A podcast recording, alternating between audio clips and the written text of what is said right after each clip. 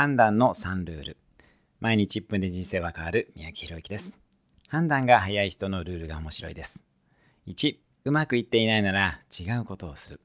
2、一度うまくいったならもう一度行う。3、うまくいっているのならさらに良い方法を探す。この3つだけです。1つ目で悩まず、2つ目で迷わず、3つ目で立ち止まらない。問題ではなく解決に焦点を当てる。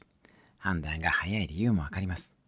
ビジネスの成功確率も10%程度なので、先に9回空振りした人の勝ちです。